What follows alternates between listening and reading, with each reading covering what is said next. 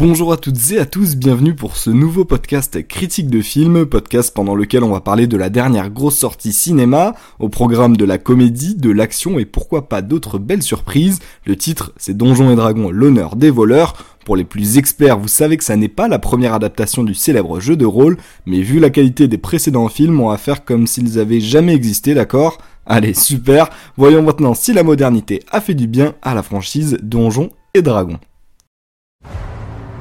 Alors voilà. On est une bande de voleurs.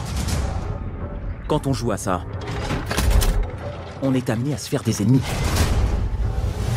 Et il arrive parfois que nos ennemis reviennent pour se venger. Réalisé par John Francis Daley et Jonathan Goldstein, ce film d'aventure a fait d'entrée le bon choix de choisir un casting reconnu en la matière, Michel Rodriguez, star de Fast and Furious, ou encore Chris Pine connu pour Star Trek et Wonder Woman, et si ça vous suffit pas, je peux finir de vous convaincre avec des Justice Smith, connu pour Détective Pikachu, des René Jean Page pour les fans des chroniques de Bridgerton, et les plus anciens, je suis sûr que la présence d'Hugh Grant vous rassurera, car oui, ce casting est fait pour plaire à tout le monde, et personnellement il me plaît beaucoup, ça fait pas tout bien sûr, mais le scénario est aussi à la hauteur, un groupe d'amis hors la loi se retrouve à voler un artefact très puissant pour une personne encore plus puissante, ignorant et un peu bébête commence alors pour eux une quête de rédemption, afin de montrer que ce sont plus que de simples voleurs, mais bien des personnes d'honneur, tout ça se passant dans un univers magique tiré du jeu Donjons et Dragons, ce qui veut dire druide, paladin et créatures magiques en pagaille, mais trêve de blabla, j'ai hâte de vous dire ce que j'en ai pensé, et c'est pour ça qu'on passe tout de suite à ma critique. Pour tout dire, on a aidé qui il fallait pas à voler ce qu'il fallait pas. On pensait pas libérer la plus grande force maléfique que le monde ait connue. Mais on va arranger ça. D'accord, et comment on va faire? Euh... On en discute autour d'un verre? Pas bête La même rengaine encore et toujours, on commence par les points positifs du film, j'ai quand même l'impression que la tendance des adaptations de jeux, de jeux de société, de jeux vidéo revient à la mode. Après des décennies de catastrophes, les fans de pop culture ne savent plus où donner de la tête, entre Tomb Raider, Sonic avec même deux opus, Mario et là même Donjons et Dragons à son adaptation moderne, une modernité qui fait pour le film Donjons et Dragons plaisir, encore une fois, que ce soit au niveau des décors où on a le droit à une vraie richesse, on est plongé dans euh, différents types de paysages, enneigés, en mode enfer, petit village ou même grande ville, et c'est pour ça que du côté de la mise en place de l'univers en lui-même, je trouve ça très réussi. On voit quand même, et on remarque que beaucoup d'effets spéciaux et de fonds verts ont été utilisés, mais ça reste quand même assez beau, assez plaisant, surtout pour les passages dans le donjon entouré de lave. Ça c'est un passage qui est beaucoup montré dans la bande-annonce et euh, qu'on voit aussi beaucoup dans le film et qui est très réussi. Et les créatures comme bah, ce dragon justement dans le donjon sont elles aussi bien faites, mieux même que les paysages. Euh, le méchant introduit dans le film les assez bien et ouvre la porte à d'autres suites dans le futur. On voit clairement que c'est l'idée. Une origin story euh, intéressante pour lui, qui est pas beaucoup montré, le vrai méchant du film, comme pour les personnages. Euh, personnages euh, comme celui de Chris Pine, de Michel Rodriguez, qui sont joués parfaitement par les acteurs. Je vous avais dit qu'on avait un casting de choix et ça se vérifie. Chacun a un rôle précis dans le film, des aptitudes spéciales, son côté magique et un humour bien à lui qui fonctionne. Car oui, le film se veut avant tout être une comédie sans prise de tête. Et de ce côté-là, c'est réussi. J'avais peur que ce soit trop lourd par moment, avec un humour un peu trop gamin, mais c'est bien dosé et on a certains moments vraiment très marrants, sans pour autant que le film se force à faire des blagues toutes les 3 secondes, ce qui aurait été un peu répétitif et lourd.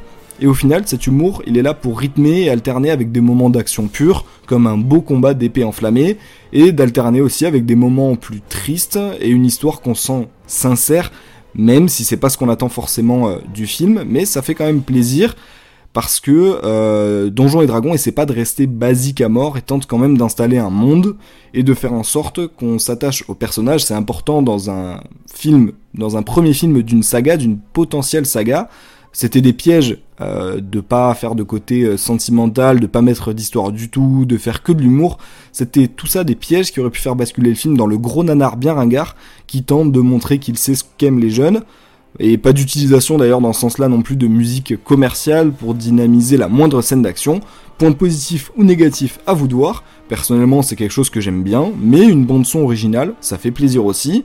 Et côté défaut, car oui, il y en a quelques-uns quand même, on peut citer comme je vous le disais les effets spéciaux et le manque de réalisme sur certains plans.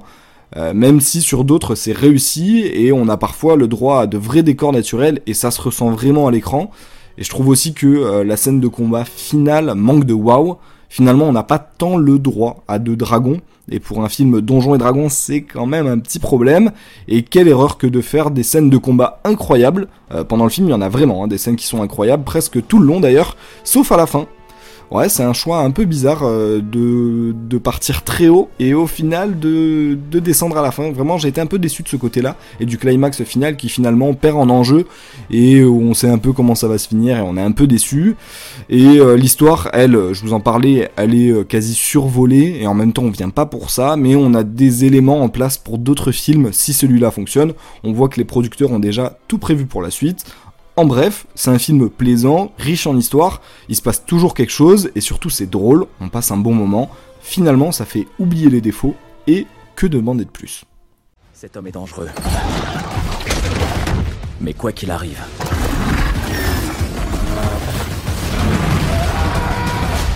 on sera prêt. Côté anecdote assez marrante, l'acteur Chris Pine, qui joue le rôle titre dans le film, a confié que la même semaine où son rôle lui a été proposé, il a accueilli chez lui une partie de Donjons et Dragons jouée par son neveu et ses amis. Il a alors pris parti au jeu et s'est tellement amusé que ça l'a encouragé à accepter le rôle. Car pour ceux qui le savent pas, euh, pour les plus novices, à la base, Donjons et Dragons c'est un jeu de plateau style jeu de rôle RPG où chaque joueur se retrouve plongé dans une histoire où vos choix décideront de votre sort.